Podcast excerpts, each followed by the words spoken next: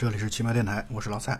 大家好，我是 Vivi。嗯，我们俩今天在一起录最近正在电影院上映的一部片子《狗十三》。对，其实这不是第一次录音。对，我们上一次录音是在两天之前。呃，我们呃当时录音的还有欢愉，我们三个人在录音的时候，主要是我和 Vivi 两个人之间在录制的过程当中产生了巨大的争吵和争执，以致整个录音现场就翻车了，根本进行不下去。对，完全进行不下去。到最后就是你说你的，我说我的，我们甚至都根本谈谈不拢，谈不妥。对。后来给对方两天的时间冷静一下。对，但是呃，现在想想啊，当时那个薇薇那边的文件等于没录上，还挺可惜的。我觉得我们吵架的那段如果能放进来，也挺有意思的。对对对，让听众失望了。啊，那我们冷静了两天之后，其实我们当时那天吵架完了之后，就进行了一个小时左右的和好、和好仪式 沟通。对，这个又把片子都对于电影的观点啊，又好好的。呃，进行了一些一番讨论，后来发现我们的这个吵架毫毫无价值和意义，特别无聊，因为我们的观点其实非常接近和一致，只不过在表述方式上可能恰好碰到了某些坑节儿的这些点，呃，就有点过不去啊。那么我们今天经过了理性的冷静之后，我们决定还是要解决起床气和困顿气以后，在一个合适的时间点，对我们两个人。就是在没有拉架的情况下，我们俩再录一遍。一般有人拉架就会就会越吵越凶。是是是，没错。我们再次强调一遍，我们前面一直在说吵架的事儿。我们今天聊的电影是《狗十三》啊，就是曹保平导演的作品。当然，这部片子不是他的最新作品，因为这个片子应该是最新上映。对对对，这个片子应该是二零一二年还是一三年，就是五年前吧的一个电影。可以看到，这个片子拍摄的年份其实应该是二零一一年，因为这个片子当中出现了车辆的年检的标志是在二零一一年。对对对，但是。故事要讲的好像是零六年的事情，没错没错，零六年的事情。薇薇，我先说一下我的观点啊，就是我看完这个片子之后，我觉得我不是很喜欢。呃，一个最大的原因可能是因为，呃，几乎没什么共鸣。我在看到豆瓣的短评当中，第二高亮的一个短评是这么说的：说，假如你对这个片子看完之后没有共鸣，恭喜你，说明你的。青少年时期或者青春期过得是很幸运的，对对对，你没有被这样的一种对于父母的一种特别可以说是不尊重孩子成长的，很多时候不考虑孩子个人感受的这样的一种管制、管理和压制之下成长，那么要恭喜你。所以我觉得，呃，确实想了想也是这么回事儿。我唯一的可能会有共鸣的地方是在于。首先，这个片子是在西安拍摄的。再一个呢，就是这个片子当中出现了很多人是说西安话的。女主角李纨的爷爷奶奶就在片子当中的爷爷奶奶和她的后妈说的西安话非常非常的标准。她的父亲就是那个果敬林主演的那个，算是这个片子当中的男一号吧。他的陕西话一听就是现学的，说的很不标准，很让人出戏。但是呢，就是这种这乡音呀，然后包括整个的的西安的那种场景，以及你知道最好玩的地方就在于。李纨的家庭的布置啊，我觉得这是这个做美术设计的这个电影的美术设计做的成功的地方，就是他的家庭布置和我小时候我的家庭，或者说我朋友、我的同学的家庭当中有很多东西是一致的，比如窗帘比如说这个墙纸啊，包括布置那种，对对对对，反正就是让我很很有代入感。我觉得这可能是这个片子当中让我会比较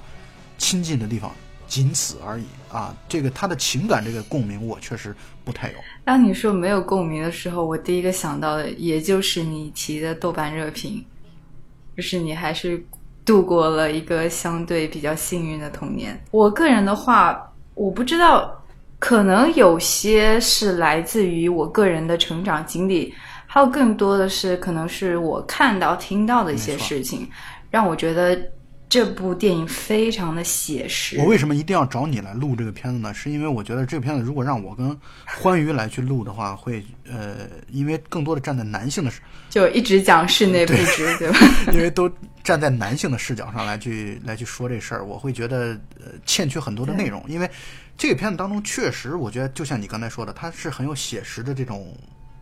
这种成分，或者说很有写实的这种要素在里面，他把一个青春期的少女，十三四岁的这样的一个小小姑娘，豆蔻年华的这样的一个小姑娘，嗯的这种敏感、呃偏执，甚至看在我看来有一点作的这样的一个原因和她的背后的这样的一个这个故事背景，我觉得描述的应该还是挺不错的。而且换句话来说啊，也经过了观影，大概因为观影之后的第一感觉，我觉得不好，因为我就是像我刚才说的，我没有我没有共鸣。但是观影结束之后啊，包括咱们吵架结束之后，过了这么三四天的时间的消化，我觉得好像对这个片子，包括我也听到了其他的朋友的一些声音之后，我觉得对这个片子是感觉好像是要比我第一观感要要好一些。嗯，我觉得是一个不错的电影。你刚刚说到这是一个可能你跟环宇就会用男性视角，但是我觉得这部可能更多的是讲从孩子长成懂事的那个样子，并不是局限于说是一个少女的背景。这么说，他其实讲的是一个青春期的孩子。我们先不说男女啊，就是青春期的孩子，他从一个可能比较自由的啊、任性的这样的一种生长状态，到了一个被驯服的呃驯化的这样的一个状态的一个故事或者一个过程。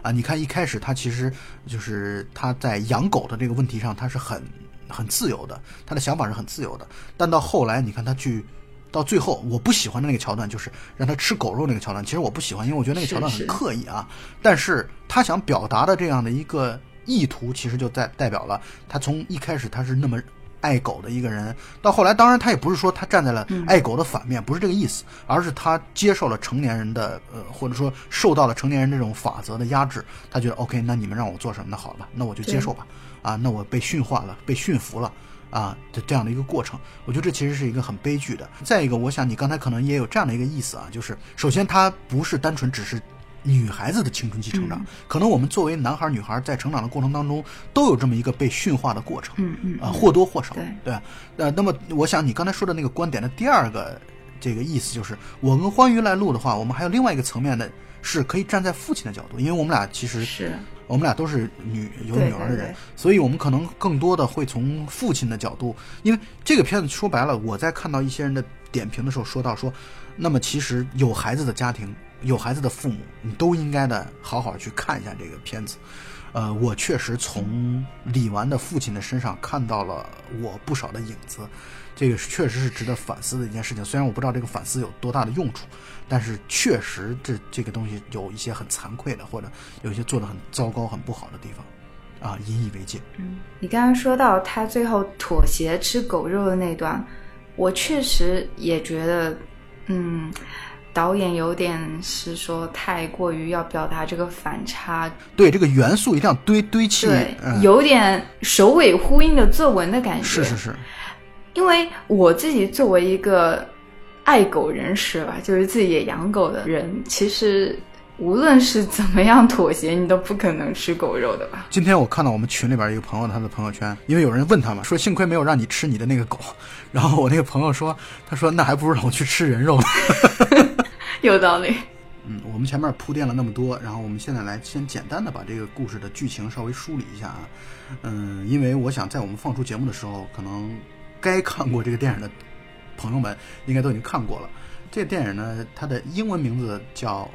呃爱因斯坦 and 爱因斯坦。它其实讲的爱因斯坦呢是指这个女女孩女主角李纨，她是个十三四岁的中学生嘛，啊像像应该上初二吧，我好像这里边一直在说的他上初二，就是他距离中考还有一年的时间。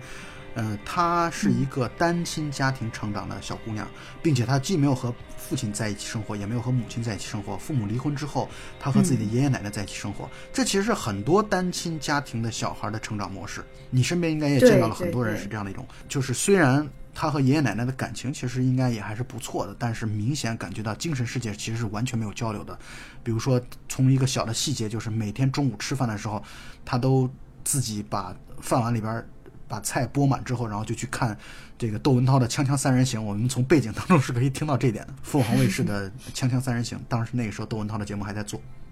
所以跟爷爷奶奶可以说是完全没有交流的。这个女孩也。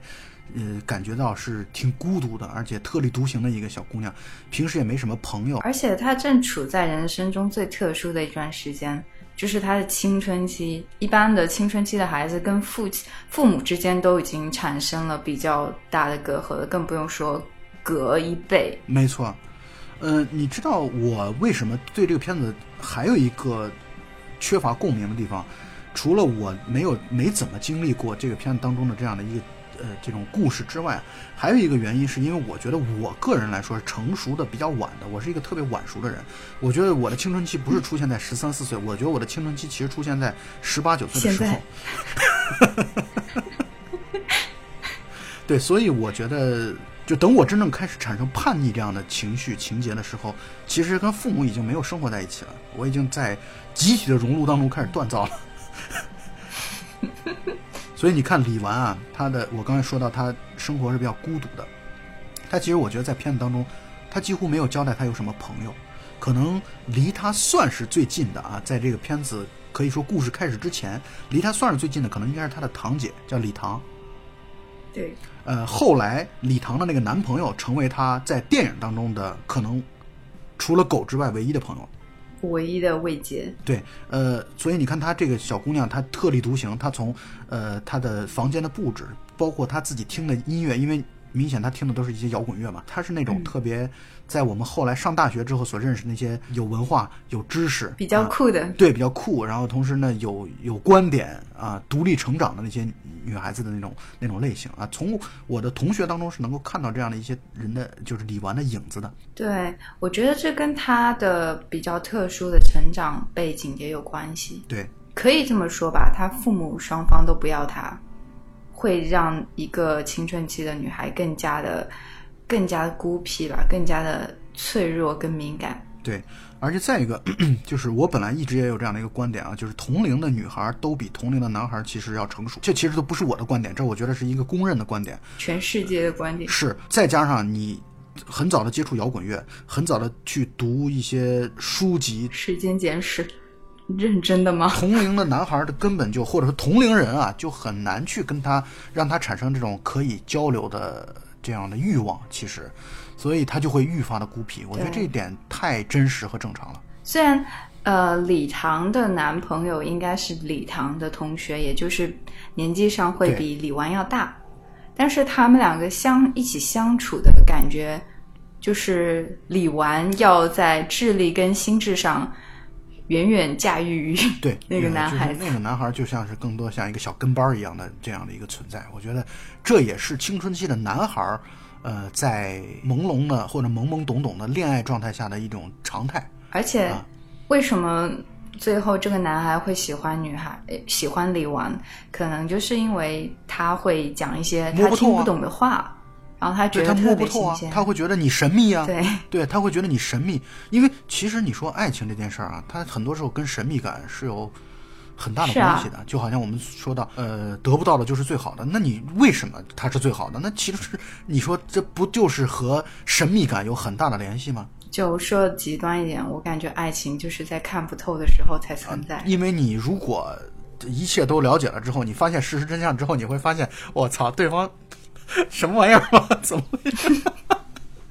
对啊，就开始容忍了。对，所以这么想起来，你还还是友情更。更更更包容性强一些啊，就是我我觉得友谊是属于，就算看透了对方，依然觉得啊挺好挺棒的啊，跟你做朋友挺开心的这样的一个状态。呃，我们继续续着刚才的话题来去讲啊，嗯，他这样的一个孤僻的环境当中，他跟他爸爸也没什么交流，他爸对他来说也只是给钱的存在，以及有的时候在他要去面临一些小小的人生选择，比如说到底是上物理兴趣班还是上英语兴趣班的时候，会粗暴的干涉他之外，好像父亲在他的成长当中几乎没有产生什么过，甚至别说贡献了，甚至连声音都很少去发出来，就是除了给钱和做这样粗暴干涉之外。但是我觉得李纨对父亲，因为我们在后期的故事发展中可以看到，父亲会做一些不靠谱又让他失望、无理取闹的事情，但是李纨对父亲的接受度很大，对就是转而就能够原谅他，能够重新爱他。我觉得这是一个孩子的天使属性，哪怕是这样从小被抛弃的孩子。对，而且我觉得，其实我后来想一想啊，我觉得李纨，我一开始啊，我在前半段观影的时候，我觉得李纨这女孩挺挺作的，但到后半段的时候，我觉得她展现出来了让我惊讶的包容度，啊、无论是对她的这个父亲，还是对新的狗，还是对她的这个同父异母的弟弟，啊，包括甚至她的后妈，啊，我都觉得她其实展现出来了一种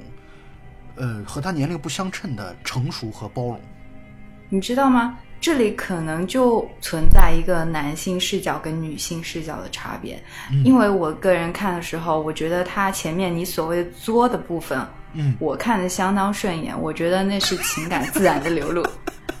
对，但后面我觉得他开始顺了的时候，我觉得特别难受，看着。你很不舒服啊，是是的，是的，嗯，我对。如果我是他，我会一路做到底。你不用如果，我觉得很你你不用如果，你不用如果，你就是这么践行的。OK OK OK，对，所以他妈的男人看女人和女人看男人，或者女人看女人，真的是眼光，或对者说是是这角度实在是差距太太明显了。就是什么做不存在的，呃，对对对，对，李纨的爸爸在和他的相处当中，真的也确实，我从他的父亲的角度来说，我觉得他限于自己特别没文化的一个属性啊，就是他很不会和女儿交流，所以他也只会给钱，他只会买东西，所以他呢就给李纨买了一条狗，因为觉得呃李纨呢需要陪伴。啊，他既然自己没法陪伴，好，那就买买条狗吧，就是简单粗暴的逻辑，并且买了这条狗呢，其实一开始李纨是很不喜欢的。李纨跟这条狗一开始是，我觉得是有点不屑的这个态度，嗯装在那个西凤酒的箱子当中。对对对，但是呢，李纨后来当天其实就接纳了这条狗，因为这条狗其实第一条狗啊真的是很温顺，你看那条狗很，对，很有那种惹人怜爱的感觉，然后就是总是一副讨好人的这样的一个模其样实。这两条狗演技也蛮蛮好的，就啊对对对选的蛮好的。对，我我完全同意你观点。这两条狗的这个演技相当出色，就是完全衬得上他们应有的角色的赋予的任务。是啊是啊，可能是剧本读的最认真的两个演员。而且应该是这个就是片酬也不高，属于属于很努力的新人。呃这条狗就很快的获得了李纨的喜爱，而且我觉得好像李纨很快的就和这这条狗产生了。极其深厚的感情，因为这也能理解，因为在他生生命当中、生活当中，真的是没有人嗯，关心他，或者说没有人真正发自内心的关心你的感受。虽然狗也不会，但是狗最起码会粘人。李纨有这种被需要的这种感觉，使他迅速的和狗爱因斯坦产生了深厚的感情。狗就是有一种，就是有这种特殊能力，它会很快的让你建立起跟它之间的情感链接，更不用说李纨这样一个缺少关爱跟没错认同嘛的小孩。是，接下来的故事就进行到了李纨他的爷爷奶奶，这很正常啊。爷爷奶奶本来年年龄也大了，然后爷爷有一次出去买菜的时候就把狗给丢了，啊，这其实相当于故事当中的第一个高潮戏吧，可以说是或者说大的转折点就此诞生了。嗯，李纨开始大哭大闹，并且疯了一样的去找狗。那他家里人既是担心，同时也很生气，觉得你你就为了一条畜生啊，你怎么就这么的跟家里人闹，然后呃还把还把爷爷推倒在地，等等等等这一系列的情节。他的后妈这个时候就出现了，然后他的后妈就，当然我觉得他的后妈其实也不是说。就传统意义上，我们从小的时候所接受到的那后妈都是他妈的邪恶啊、坏蛋啊，我倒不这么认为啊，他只对是，其实一开始我说了，这部电影给我的感觉就是很真实。对，因为如果说你要描述一个女孩子很惨，就后妈肯定要虐她，爷爷奶奶肯定不爱戴她，就大家都对着她干。这必须白雪对公主才行。但是这部电影就是让这些元素都守恒了一点，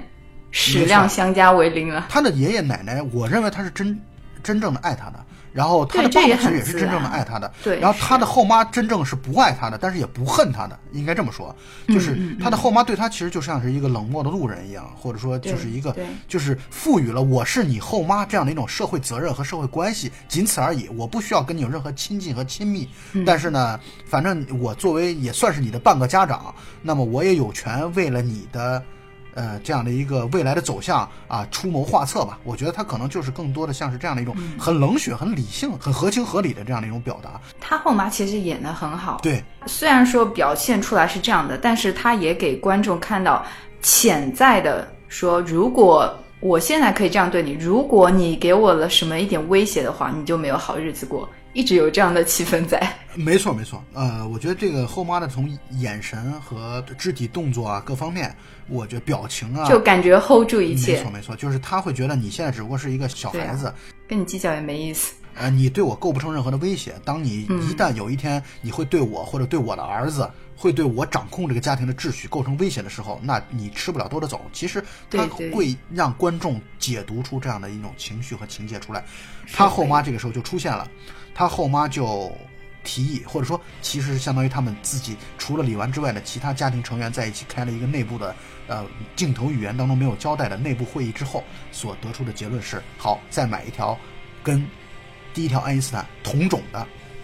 很像的、几乎一样的一条狗过来糊弄小孩就完了啊！然后并并且还装作是寻狗启事，有人看到寻狗启事之后打电话来说啊，你们的狗在我这儿啊，我把这个狗给你们送回来吧。对，虚构了一个不存在的故事啊，这个把新的一条狗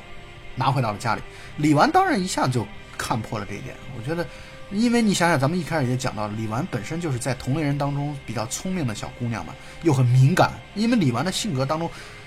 一个孤僻的人，一个孤独的人，必然是一个敏感的人。我不知道我这个观点正不正确啊？嗯，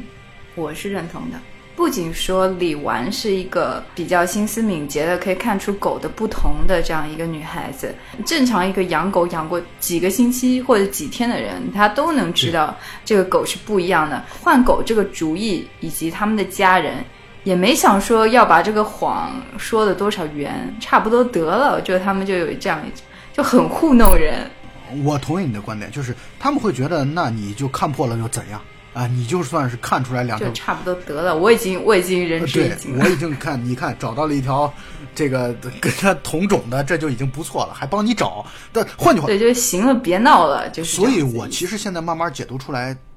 大人很多时候在和孩子交流的时候或者相处的时候，是有一种天然的傲慢在里边的。就是他的傲慢体现在说，呃，我你看我都做出这么多的事情了，你还要怎么样？这这个气氛就是这整部片子让我很生气的地方，让我天然暴怒的地方。所以呢，这个都算不上，我就觉得都算不上谎言的这一个事实，就很快就被戳破了。其实，嗯，其实，在第二条狗来之前啊，他们家就已经爆发了一场特别大的冲突，就是因为在找狗、找第一条狗的这个过程当中啊，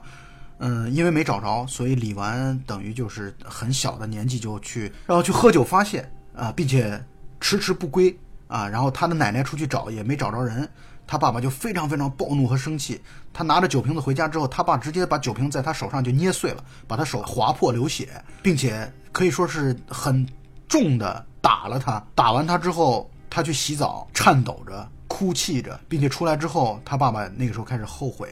啊，然后向他道歉。啊，当时我记得我们第一次录制节目的时候，就在这个地方产生了巨大的争执和和和吵架，就是 对，是是因为讲到他爸爸双标的事情，就是观众也很容易注意到，就是后面几次他爸爸在酒局上让李纨喝酒，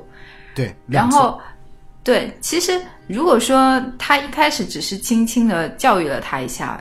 那可能变通一下，大家都能理解。他一开始就把他酒瓶捏碎在手里，那是暴怒，就是那是他不能挑战的原则底线被踩了的那种暴怒。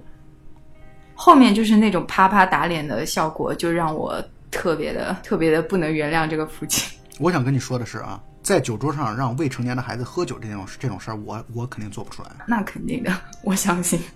但是捏碎酒瓶子在手上的这种事儿，当然不一定是这件事儿啊，这种程度的暴怒，我觉得我是做得出来的。嗯，所以我在看这个片子的时候，我一我有一种，其实我有一种很恐慌。很恐慌或者警惕的感觉。对，真的是有一种很恐慌和警惕的感觉。其实，对这两件事情是分开来说的，因为把他酒瓶子捏碎这种暴怒是不应该发生的，固然是错的，但是是一种我能接受、我能体谅的那个程度。前面做的这种事情，你不能接受的是双标，而且双标的如此的彻头彻尾。对对对，我不能接受是这件。所以后来，呃，第二条狗回来之后，然后李纨其实那个段时间也也有想过抗争的，比如说他把第二条狗带出去，放在一个公园的那个，大门上，相当于想把那条狗遗弃掉，但是他后来还是有点不舍和不忍，又把那条狗拉了回来。所以李纨她的内心还是柔软的。但是我觉得我现在越来越想不清楚，到底是人之初性本善还是性本恶。我觉得好像两两种观点在不同的人身上都会得到一些体现。对啊，这个问题本来就没意义，古人只是太无聊了。所以，呃，他再把狗从那个他遗弃的那个场地或者场所拿回来之后，我觉得啊，他好像从那个之后开始，慢慢的就变得乖起来了，可以这么说。虽然他是以他最后吃狗肉作为最终的一个标志性的被驯化的过程，对对但是对，是有一个过程在。对，但是我是觉得他从把狗第二条狗拿回来之后，我感觉他就比前半段的那个第一段的故事的时候，感觉好像要更乖一点，因为你看，对啊，它是有个妥协的成分在的，因为即便是你们骗我，但是我还是接受它了，那怎么办啊？因为他没有办法呀。反抗。是啊，他无能为力啊。而且再一个，就好像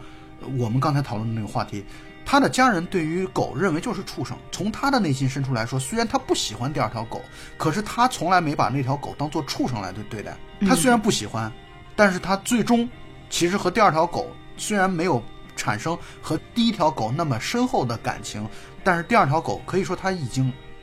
最终还是接纳了他，并且这段剧情当中交代了他，呃，什么又是英语竞赛英语成绩考到了全年级的第一，呃，他爸爸就很开心嘛，就是那种特别没没文化的那种父亲。但凡自己的孩子有一些值得自己去吹牛和炫耀的地方的时候，一定是要有伴随一个奖励的。比如这个奖励就是带他去这个李纨一直想要去天文馆看一个天文展，去了之后发现这个天文展是一周之后才才开始的啊，并且允诺好，这次虽然我没有带你看成展，但是等真正展览开放的时候，我一定会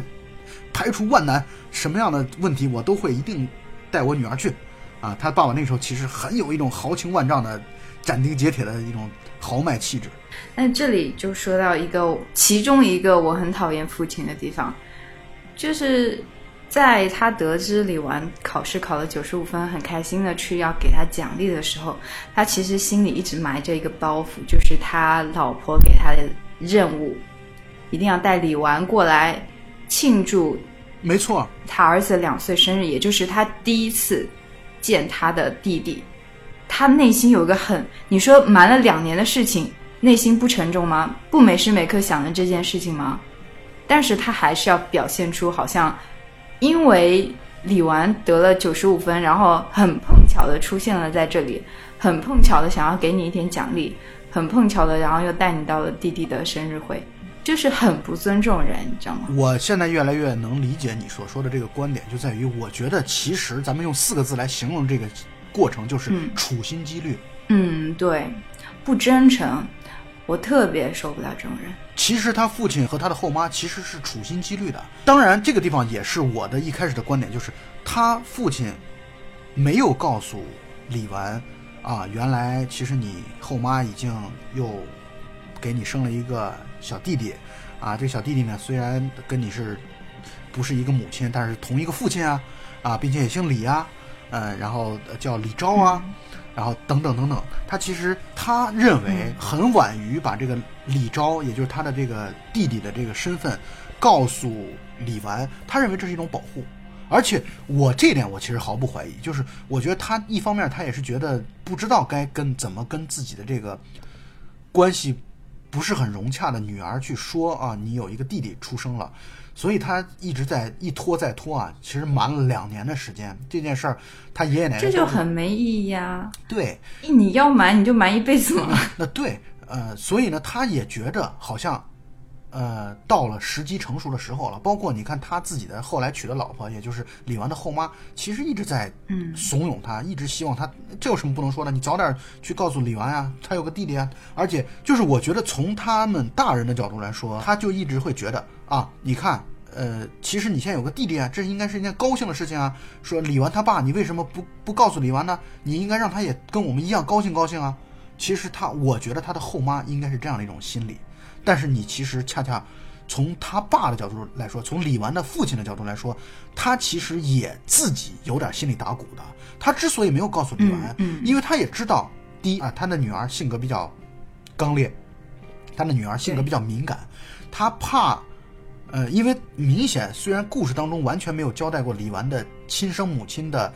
就是没没有镜头交代过这件事儿，也没有交代过他们之前离婚的任何的情景，但是能够明显感觉到，其实他的父亲也是有点儿怕和李纨进行情感上的交流的，因为他自己也知道他没这个能力，啊，他自己也有有的时候会有点避让自己的女儿的这样的一个一个状态。你知道让我很不满意的在什么地方？就是让你很不满意的那段，就是他打完之后又开始道歉的那段，让我很不满意是恰恰是之后。他刚刚道歉完，立刻就说啊，好像看起来把自己女儿哄好了，立刻就说啊，那我先回去了。然后就冰冷的大门留给自己的女儿，对对对，我觉得这是让我觉得特别特别糟糕的地方，因为，因为你刚打完自己的女儿，你又刚道歉完，其实女孩那个时候的内心，内心是很受到创伤或者说很受到影响的，那段时间是陪伴的最应该或者最必要的时期，他完全没有。我觉得你说他是傻呢，还是算是不在意？都有，在我看来都有。第一，他本身不具备这样的能力；第二，他也知道自己不具备这样的能力，但是他对于自己到底具备多大的能力，他没有，他没有把握。但同时呢，他会有点害怕于跟自己女儿进行精神上的交流。这李纨的父亲其实挺是一个，就明显感觉到是一个不太负责任，也不太会负责任的这样的一个人。所以呢，他会干脆就避而不见。他把他儿子出生的这个消息，他没有告诉李纨，他其实像躲嘛。他就能拖一天是一天嘛？对对，他其实就是一种拖字诀当先嘛。在我看来，就是这样的一个状态。对，后来我也是反思了两天以后，也是觉得这个父亲他一直都在怎么说呢？都在回避。其实他很怕李纨，他就在回避，因为内心有亏欠。他不光是亏欠的问题，他自己也知道自己除了怒吼，除了打，啊，除了给钱，他没有办法。他就像程咬金一样，只有这三板斧，啊，他这三板斧施展完了之后，他发现他自己女儿跟自己越来越远，之后他更没办法，然后这就陷入了一个恶性循环。由于他不会交流，他就愈发不去交流；由于他不去交流，他就愈发不会交流，这样的一个恶性循环就会不断的循环下去。我听说一个理念，就是不会交流的人就更有暴力倾向，对吗？那因为他没有别的办法，他就只有对，因为很生气就。对，所以我的一直的观点就是，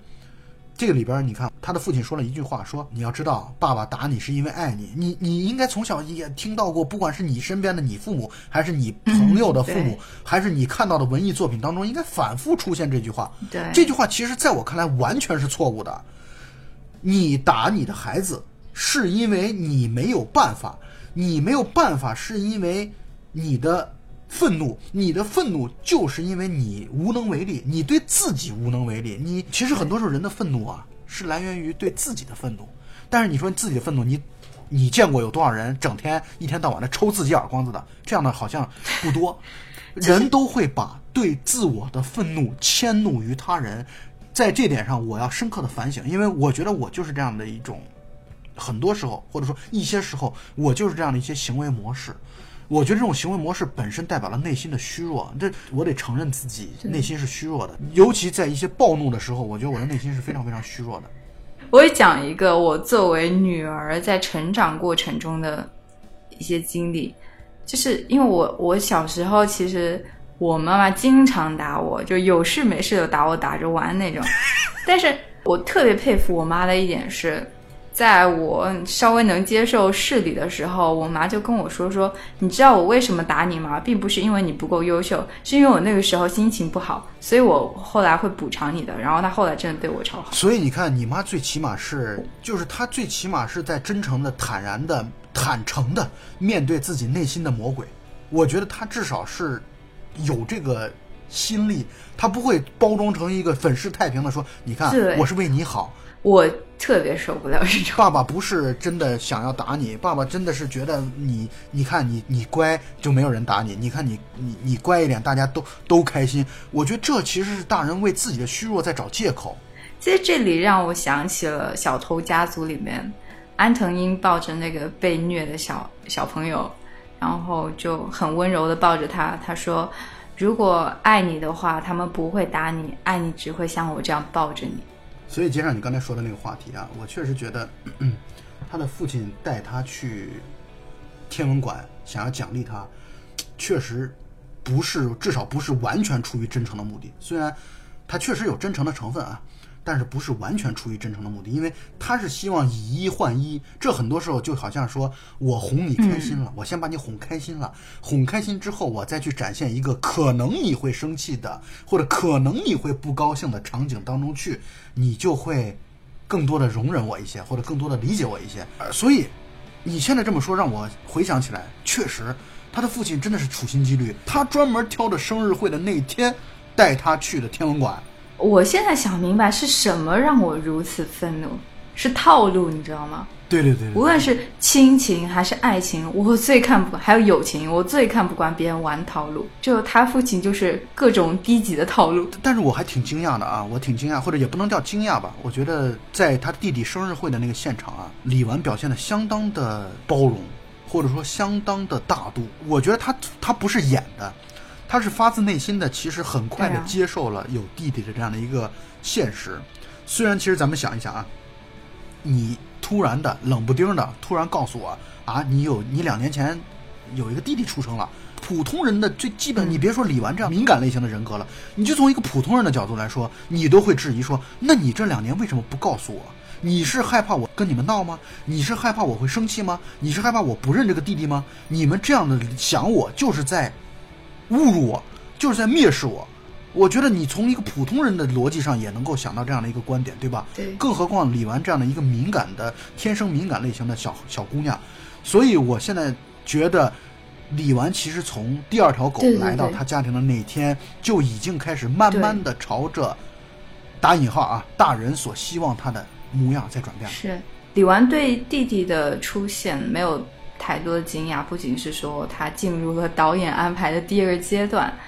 而且我认为还有一点是李纨，她作为一个敏感又孤苦无依这样的一个角色，她其实对生命会有一个更 subtle 的理解，包容。对，以及她她的内心其实是更柔软的，对，呃，就是她其实是一个敏感而善良的小姑娘。对啊对。对就从她身上确实，呃，没有邪恶啊，没有任何的这些被沾染之后的一些恶习。虽然我不喜欢他的作啊，但是我后来慢慢的更加的理解了他的这样的一些。根本就没作够。更何况在你看来，那根本就不是作。呃，那我觉得你刚说的有一句话，我我很认同啊，就是他这个过程，就是他接受第二条爱因斯坦以及接受他弟弟的过程，像是全片的第二个阶段。嗯，这个阶段就属于他的那种内心的倔强，或者或者叛逆，在慢慢的消融的这样的一个阶段。或者是隐藏，也不知道。是，所以全片开始慢慢进入到第三个阶段，就是因为他认可了弟弟的存在，所以他这个弟弟啊，包括他的后妈呀，包括他爸爸，其实也就开始比之前啊，至少跟之前相比啊，更多的出入他爷爷奶奶家，其实也就是李纨的这个他自己的不多的那么一点点小小的领地或者空间，在这个空间当中不断的出现，并且他弟弟呢，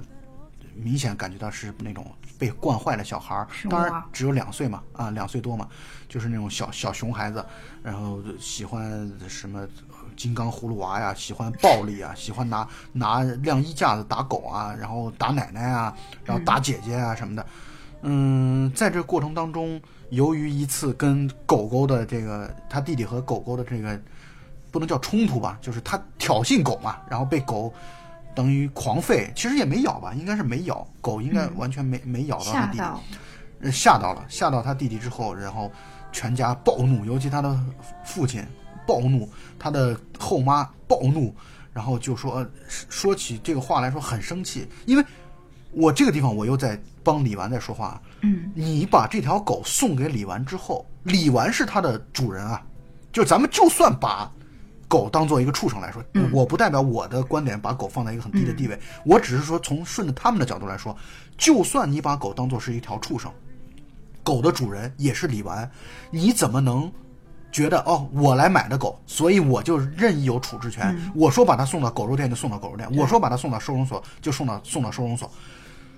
你在这个过程当中，他们和李纨没有做任何的商量，没有做任何的讨论，完全不尊重李纨的，就直接把狗带走。而且你注意到没注意到，他在他父亲啊，就李纨的父亲把狗带走的时候，驾车是很危险的，就是他把狗直接扔到副驾驶座上，然后自己坐上驾驶座之后，进入驾驶室之后。李纨在旁边扒着车，他完全不顾及有可能会把孩子带倒的这样的一个危险，直接扬长而去。对，就他爸抱狗出去这一段，就是把我气哭的那段。他父亲属于一生起气来，完全对外界的声音是隔绝的。因为我在看片子的时候，我总是在反思，就是他父亲身上会不会有哪些是我做到的，或者说我就算现在没做。我是不是有这样的苗头，或者我这有这样的潜质？我你知道，我我总在反思这些东西，我就觉得我是也会存在有些时候一生起气来的时候，感觉那一刻就好像耳朵上被罩了一个罩子，就是那个时候充耳不闻，暴脾气都是这样的，就是根本进不来，就是你压根儿会忽略掉所有的外界来来自外界的声音，这其实很危险的。我对。这里不是说父亲的暴怒、狂暴的行为对李纨的粗暴让我生气，而是这其实已经进入故事第三个阶段了。第一个阶段买条狗讨好李纨，好，李纨接受了，愉快接受了，然后走了以后又来一条狗骗李纨，然后就那么瞎的谎言，李纨最后都接受了，接受已经已经大家都快和好了，然后并且接受了弟弟，都已经逼到这程度了，你你还想要怎样？就是不断的往李纨的底线掏，嗯，没错，就是这让我非常愤怒。当然也有就是对动物的这种随意对待，让我特别的受不了。全片当中还出现了两次饭局啊，就是两次大的和呃李纨的父亲一起共赴的他的爸爸的这个朋友的那那种饭局啊。其中第一场饭局是全片的一个高潮，我觉得应该是。嗯，实际上加上他弟弟的生日是三场饭局，每每一场饭局都是典型的中国式假高端聚会。对，你说的没错，是三场饭局，所以第二场饭局可能是全片当中最笔墨最重的那个。啊，就是展现了那种中年油腻，对对对，我可以这么说吧，就是油油腻的中年男人的那种指点江山的，并且连他妈《时间简史》其实你都根本没读过，你就肆意的挥斥方遒、指点江山的那种臭样子，那种我觉得这其实是展现了成年人的丑陋世界。这段特别特别真实，因为我觉得我的人生中可能。可能遇到过，我们都经历过，我们都经历过千百个这样的张老板嘛。就是那个张老板，真的是把那种所有的猥琐的、自以为是的那种气质表现的非常好。当我看到他演的那段的时候，我就，我我当时的心里就是，我的四十米大长刀呢。而且关键那段时间刚好碰上了一个剧情的一个特别大的矛盾点，就是。那天聚餐的时候是天文展的最后一天，换句话来说，如果再不去的话，当天再不去看展的话，这个展就过去了。而且他的爸爸信誓旦旦的说啊，没问题，我们就是去参加一个饭局，饭局完了之后，我保证会带你去去参加。我们一致认为，其实这是个很典型的中国家庭，中国长辈跟子辈之间的这样一种关系。他爸爸在对，就是他做承诺的方式，他也就是他做承诺的出发点方式的问题。他爸爸其实在说带他去经过这个饭局，然后饭局以后去天文馆这件事情，心里是没有点数的，因为他不知道什么时候能结束。但是他信誓旦旦的跟李纨说：“反正我是你爸，我话放在这里，我肯定能带你去。”这种事情，我觉得会引起很多很多人的共鸣，不仅是我，因为我们小时候都是这样被粗暴对待的。换句话来说，我可以这么来去描述的，就是他的父亲其实认为，作为大人没必要承担对小孩承诺做不到的。对对对对对，没有把你当成一个对等的对象。我因为我当我做不到的时候，我就直接告诉你说啊，乖，理解一下爸爸就完了。大人都是这样。如果说你有理的时候跟你讲道理，你没理的时候，我是你爸爸。这就是我之前说的。就是拿所谓的道德来混淆原则、混淆逻辑，这是我在中国式教育里面我最看不惯的一个地方。关键问题在于，很多时候都不是拿道德来去混淆逻辑和原则了，其实很多时候是拿威权来去混淆这些东西。我这里的道德就是我刚才加了个所谓的道德，对对就是人就是长仁义恤尊卑、尽孝那些尊卑等等。父父子子君君臣臣我觉得经过这么快两个小时的这个剧情之后啊，差不多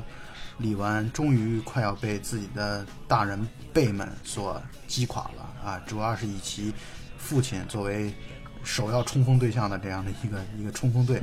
啊，被他们所冲垮了。所以后来在最后一次饭局的时候，李纨在别人端上狗肉，说本店名菜狗肉的时候，开始拿动筷子了。因为我觉得那段就像是一种，真的是就像我们节目节目一开始的时候非常标志性的一个被驯化的一个这样的一个过程。虽然我很不喜欢这个符号化的表达，因为我就在看这段的时候，我就觉得呃我不喜欢这个片子的厌恶感啊，很多是不能叫厌恶感，就不喜感是从这个地方所产生出来的。就我觉得这太过于的刻意了。这个导演在安排这块，编剧在安排这块的时候太过于的刻意了。这一点其实我们也是认同的。你真正爱狗的人是不会做出这样的事情的。你这就是为了剧情的展现，为了剧情的完整而去做了这样的前后的呼应是。是有是有一些小学生作文的倾向没，错。全片当中其实还有一个跟李纨同龄的小姑娘，就是她的堂姐李唐，她算是一个小配角，但是她代表了一种很早就在我们要打引号啊，很早在大人眼中看起来比较成熟、比较早熟、比较懂事儿、比较听话的小姑娘的那种类型。呃，其实我也很不满意李唐的这个角色的设置啊。一个很重要的地方就在于，李唐对于中段、中后段的时候，自己的男朋友被李纨所撬走。其实李纨真的不是。李纨真的不是说要去把自己堂姐的男朋友说我要去拒而有之啊，她真的不是出于这个，她实在是太孤独了，她需要这么一个异性的朋友。她李纨对于她堂姐的男朋友高放的感情是纯洁而真挚的，是一种朋友之间的，或者说希望他像一个哥哥一样的这样的一种对待的方式。呃，但是呢，从事实的角度来说，确实也也构成了一个事实，就是高放后来更喜欢的是李纨嘛。啊，因为李纨又聪明又可爱又又有脑子啊，这样的一种一种状态，所以呃，高放喜欢李纨，我觉得这是很正常、很合理的。我不满意的地方就在于，那个李唐就是他堂姐，在整个过程当中，尤其后来，没有任何的就这件事儿有有什么太过于强烈的不高兴的表达。我觉得这有点刻意，就是为了表现这个人，其实他已经是一种很。懂事儿的，或者说把亲情置于更高的，或者把自己的道理置于更高的这样的一个一个角度，我我不是很认同这个观点，因为我觉得青春期的女孩在，当然这点我没有发言权了啊，但是我是觉得啊，我猜测的是，我觉得青春期的女孩对于自己初恋的这个角色的认同感或者认重感会更会格外的强烈，我不觉得这么轻描淡写的就能过去。因为我不完全认同你的这种不理解，因为可以从李唐在屡次出镜的这些角色中可以看出来，他是一个一开始，因为他长得还蛮漂亮的，我觉得会是一个狠角色，然后最后我会发现他其实是家庭里面的粘合剂，每次争吵的时候，他总是。和稀泥的那个人，我觉得是，是但我就安抚各种人的情绪，但我就是不认同他这样的一个观点，呃，或者我就不认同他这样的一个角色。其实他也是一个中学生嘛，然后就这么驾轻就熟、游刃有余的成为一个粘合剂的这个角色，我不是我对他的真实性，这就是导演想要表达的东西吧。因为李唐是李纨的姐姐，比他大一两岁吧，就可能就是一两年前经过蜕变的李纨。我同意这个观点，我不同意的地方就在于，让你不舒服的地方，可能就跟吃狗肉一样，太太刻意了，是吗？而且还有一点就在于他粘合家庭关系，他作为一个更加相对来说更加在大人眼中更加成熟懂事儿的角色存在，我都是完全认同和能理解的。我不能理解的就是我的男朋友被夺了，我竟然几乎没有任何的，就是激烈的表达，没有这个，我觉得在我看来很不真实。我觉得她一直是在压抑自己的感情，因为最后她知道她男朋友喜欢李纨的时候，他们不是在酒吧喝酒嘛？最后他不是借酒撒泼，然后问了高放几个问题，然后就走了。就感觉那段其实有情绪在的，只是他一直都压着。这就跟他后来在家庭里当粘合剂，然后和稀泥这些事情，而且后来就一直站在。李纨这边，然后安慰他这些事情，其实感觉脉络是一致的，就是因为他经过比李纨更早的一种催化，这么说，让他成为这样一个温顺的人。你这么说，我反正不认同他的这样的一个呃，我不认为导演在这个问题上的这种处理的方式和描述人类呃描述人物的这种方式，我不认同。当然，我能接受啊，所以我不喜欢这样的一个人物的设置。我也不喜欢人物在面对自己初恋被夺之后的这样的一种，呃，表达。而且他是不是初恋呢？我一直想问。那呃，当然，当然，你可以认为不是，因为你看那那小姑娘这种是熟练于裸聊的这种方式。对，而且一开始李纨问李唐为什么是高放的时候，然后他就说高放人长得帅，学习成绩好，我总得喜欢什么人吧？对，这就是青春期女生的想法。没有什么爱情，一开始不懂爱情的，就是一种好奇跟虚荣吧。好了，我觉得是你你说了算，这些问题我觉得你说了算 啊。呃，只不过我不喜欢这样的一个人物设置而已啊。这个问题我觉得不不重要。呃，但是好玩，这里边引出一个好玩的点，就是在于我在看的时候，不是那个高放一开始先全篇最开始的时候，他在左臂上刺下了李唐的那个唐字，后来在后颈上刺下了李纨的纨字，我就在想，他后来会不会变成一个新华字典？其实这里我觉得导演也是想说，放这样一个中二少年来衬托伪善的那些大人，因为他。他不仅把情绪写在脸上，他还把 还写在身上，他还把对，他还把心思纹在身上。就是这种大人觉得，反正是任何一个就觉得二逼呃，凡是能留一手的。所谓正常的大人来说，那是绝对不能做到的事情。是，但是正是因为在这样一个大氛围下，电影里边大氛围都是这些所谓精、所谓套路的这些人里面，他又显得特别真诚跟可爱。所以这点上，我们俩的观点是一致的。就我觉得高放这个人物其实挺可爱的，而且确实有那种就是不装逼嘛，就是他不是那种呃，他虽然明显也是成绩比较好，然后学习挺好的一个一个一个人，一个小小小男孩。啊！但是他一点都不装，没有那种优等生的那种优越感。我觉得他没有，他在这全片当中，他没有任何那种学习好的孩子的那种优越感。嗯，对，其实他这个角色蛮平面的，一致好评。嗯，其实我一直想，因为我刚才也在说嘛，我一直老是站在一个这个父亲的角度来去看待和思考这个电影嘛。我也想跟你小小的，咱们其实前面已经说的够多了，但是我想小结一下。嗯，我在看电影的时候，我其实一直在总结父亲他身上存在的毛病和问题。我后来总结出来大概七宗罪，我想跟你分享一下啊。呃，就是而且这里边七宗罪有很多，其实咱们前面已经讲到过了。第一个其实是虚伪和双标的问题。嗯，啊。你比如说刚才他呃，就是我们之前谈到的承诺了却做不到，然后尤其特别虚伪的，明明自己知道自己或者说很大概率的知道自己今天肯定是这个酒局是脱不了身，结果还要去承诺，呃，然后明明想要带李纨去参加自己儿子的两岁生日，结果一开始不说，然后先要让你吃点甜头，然后再我再把我的真实目的告诉你。其实我觉得这是他的第一个特点，就是虚伪。其实父亲这样的行为就让我想起了。孔子曾经说过的话，孔子所有说的话里面，为数不多我认同的那句叫做“君子疾夫舍曰欲之而必谓之辞”，就是说，一个人你明明想要做什么事情，非要找点什么借口，非要弄点什么套路来，你就不能直说，就不坦白、不坦诚，就特别不君子、特别小人的一种做法啊。就是孔子的这个价值观，你是认同的，对吧？啊，对对对对。所以他的父亲的第一宗罪就是虚伪，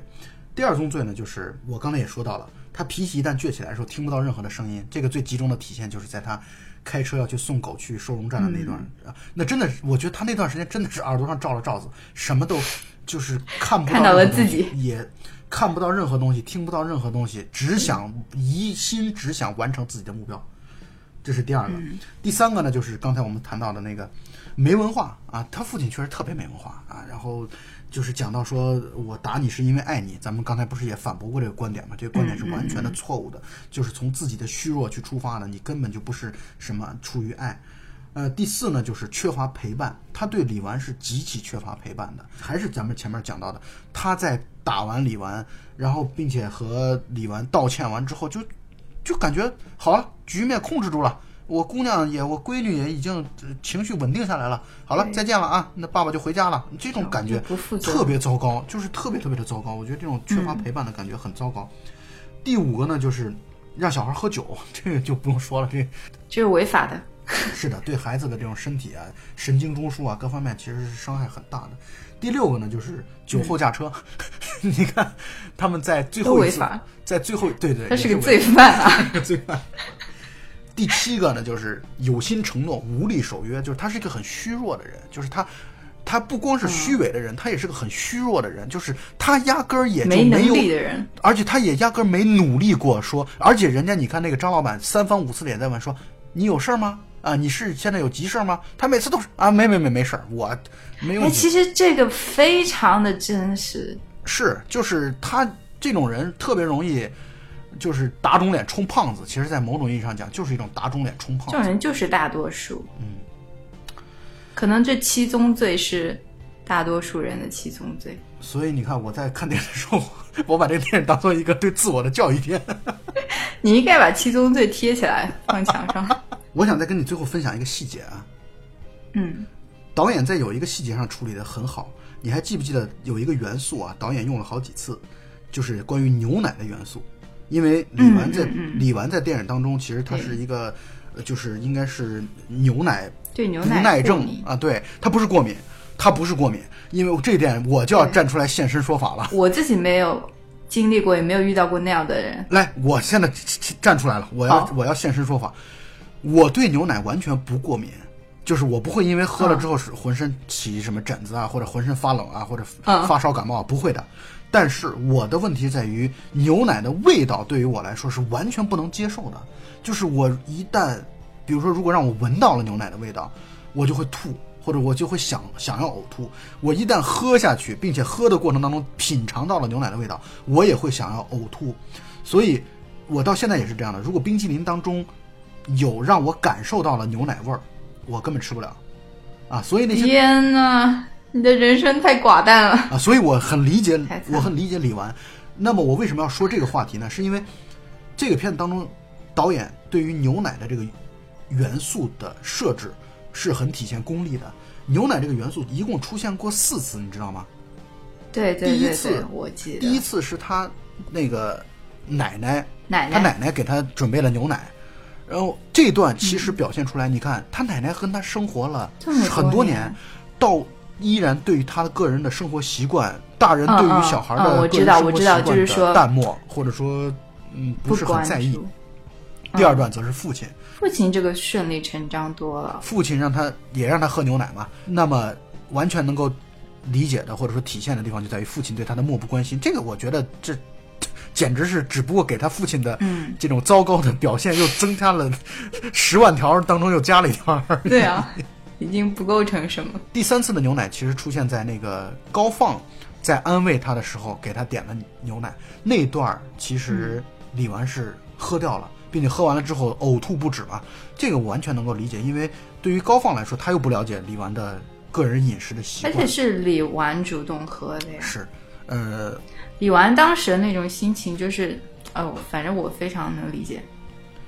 有点破罐子破摔，哎，不能叫破罐子破摔，对对就有点赌气，应该说有点赌气的那样嗯。嗯，是赌气的，就是就想喝死自己嘛。第一个拿牛奶自杀的人，最后一个场景跟李纨无关，是那个他的弟弟昭昭，在应该是溜冰场的时候，那个溜冰场的教练给他喝了，也喝了牛奶。他的弟弟也是他们家可能李姓家族对李姓家族对于这个，就好像藤井树家族对于发烧感冒这件事儿、肺炎这件事儿是。对遗传的李昭、李纨家族则是对于牛奶的这个是敏感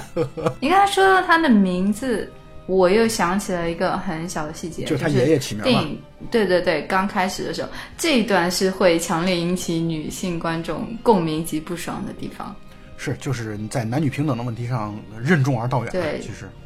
所以我现在看完之后，经过了思考了之后，包括跟你讨论了之后，包括跟你还有欢愉吵架之后，我对于这个片子的认识，我觉得啊，会比刚看完之后的认识要更深入和全面一些。而且我也觉得这个片子虽然有一些我不满意、不喜欢的地方，但是呢，这片子还是值得，或者说能够引起反思的啊，能够引起思考的。包括对于，而且你知道我我当时看的时候，我特别担心一件什么事儿吗？因为我在看之前啊，我对于这个片子的来龙去脉、前因后果完全没有做过了解，我特别怕出现由于他这个孤独的生活，然后导致了。发生了未成年的性侵啊，这种性侵啊、堕胎啊这样的一些狗血的桥段，我特别害怕出现。所以我在看完之后，在这一点上我很喜欢，就是我觉得很真实，是它才是大多数人的生活的面貌，本来生活本来的样子。那些剧情性特别强的、带有犯罪类型的，这里边的犯罪只有。酒后驾车和让未成年少女来去喝酒，仅此而已。但其他的就是生活本来的面貌。我觉得这是这个电影当时让我看完之后让我长，我真的长舒了一口气，因为我特别怕曹保平导演绷不住，万一让李纨被强奸了或者被被怎么样了，这种我特别担心出现这样的桥段。这是，这也是我对这部电影评价高的一个原因，因为像我一开始说的，就非常的真实跟平凡。是。因为你恰恰是这样真实和平凡的人生，你才更加有恐慌感，因为你会意识到，哦，是我们每个人都逃脱不掉，一点都不渣吗？是啊，你难道就不是李纨吗？你难道就不是呃李纨的父亲吗？你难道就不是李唐吗？你难道就不是高放吗？我的意思是说，你可以从很多人身上看到自己潜在的影子，或者说曾经的样子。我觉得在院线能上映这样一部电影，其实是很难得，跟相对而言非常优秀的一部电影。好的地方就在于啊，这个呃，再次让我有一种乡愁的这个矫情的这种情绪在里面，但是不可避免的，因为这个片当中的大街，然后包括这个片当中的菜市场，嗯，呃，整个的，你知道那种菜市场的布置啊，因为我现在生活在北京嘛，就菜市场的布置和西安和北京是不一样的。就是那个那个，你一看你就会觉得是你小时候生活过的环境，啊，就是那种，就是它就会打动内心当中某一个地方，对，打动你们这一批观众，对这种矫情的情绪就不可避免的就会就会就会爆发出来，嗯，所以最后我们觉得还是趁着片子没下映，希望我们的听友们能够多去电影院支持啊，支持我们国产电影当中至少是一部认真的作品，啊，或者说是一部认真的好作品。对，看完可以让你反思点什么，可以让你受点伤的电影。如果你你能像老蔡一样不受伤的话，那那那就没什么好说了。那就恭喜你了。好，那本期节目到此结束啊，大家再见。好的，那咱们下期再见，拜拜。We